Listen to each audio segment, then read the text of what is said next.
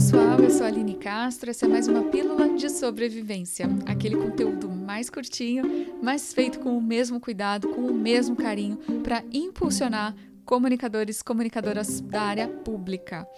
Gente, é bem frequente eu receber via redes sociais pedidos de indicação de livros.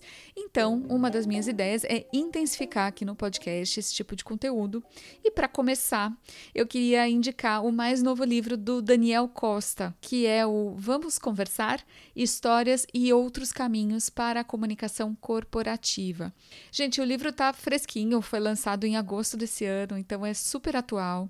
E o foco do Daniel Costa é a comunicação com empregados, né? Ou comunicação interna, como alguns autores chamam.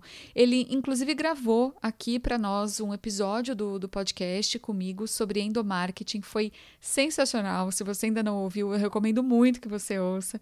E, bom, o livro é cheio de insights sobre a comunicação com empregados, a comunicação interna, mas eu acho que vale muito para a comunicação corporativa de uma forma geral.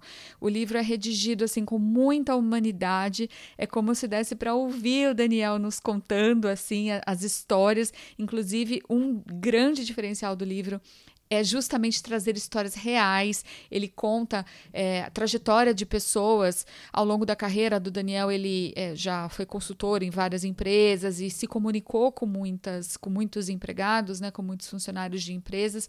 E ele traz essas histórias de uma maneira que emociona muitas vezes. Então isso deixou o livro leve, é uma narrativa assim muito gostosa de ler, muito diferente mesmo. E eu achei que deu muito certo essa abordagem que, ela, que ele escolheu.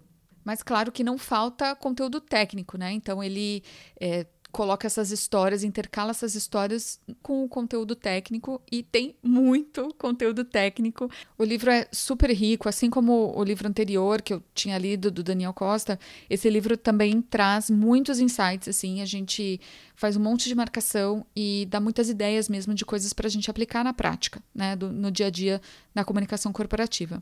Bom, eu não quero de forma alguma dar spoiler aqui. Eu separei três dicas, três insights assim que o livro me deu, mas eu é proposital deixar vocês com um gostinho de quero mais para buscar o livro, porque eu realmente acho que a leitura completa vale muito a pena.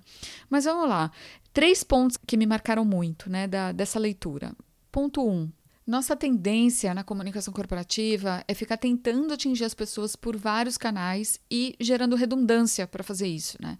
E na verdade, o que as pessoas querem verdadeiramente é um conteúdo mais focado, mais simples, mais personalizado, mais fácil de consumir, porque ninguém tem tempo para perder, gente. Então, nessas de replicar muitas vezes o conteúdo em vários canais, a gente colabora mais para a infodemia e acaba correndo risco de cansar, de perder a relevância.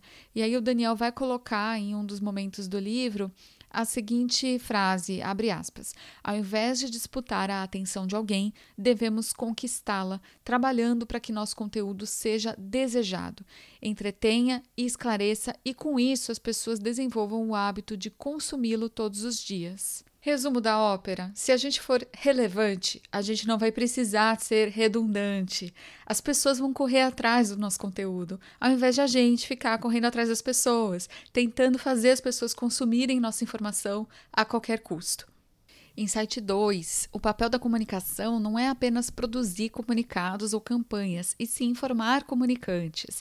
Ele faz uma proposta muito legal, que é a de que a gente deve perseguir um modelo semelhante ao da segurança do trabalho e transformar a nossa área em consultoria interna de comunicação direta, né, que seria escutativa, o diálogo transparente, e também em curadoria de processos, fluxos, canais e conteúdos.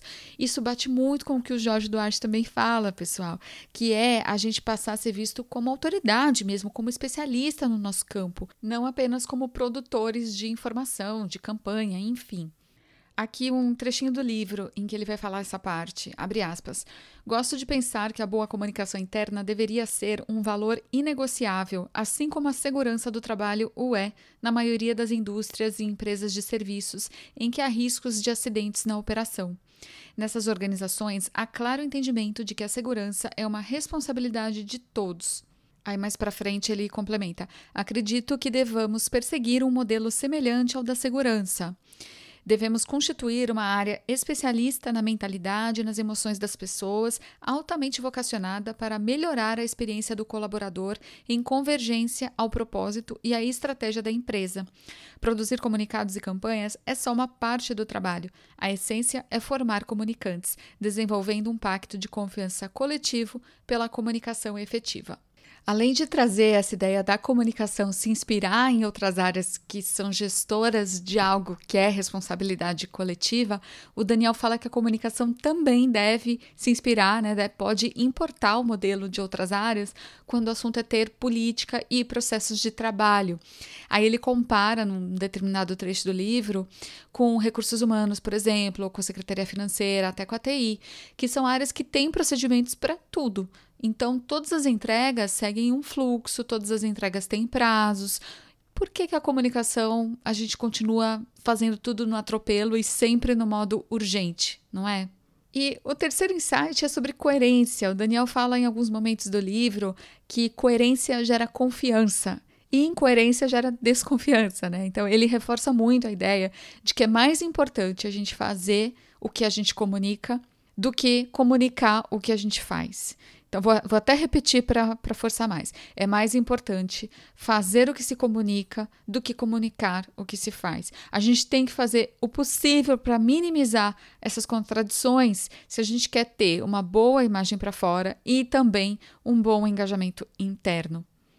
Esses e outros chacoalhões necessários estão lá no livro Vamos Conversar. Se você por acaso já leu ou tem outras dicas de comunicação interna para passar, ou se de repente você quer mais dicas de livros, de repente sobre um tema específico, um assunto específico, enfim, vamos conversar comigo lá pelas redes sociais. Você me encontra no arroba Aline Castro Comunica. Por hoje é isso, eu agradeço demais ao Daniel por trazer ao mundo mais uma obra tão importante, tão necessária. E agradeço vocês, queridas e queridos ouvintes, pela companhia de sempre. Eu vejo todo mundo em breve, então, em mais uma pílula ou episódio do podcast Comunicação Pública Guia de Sobrevivência.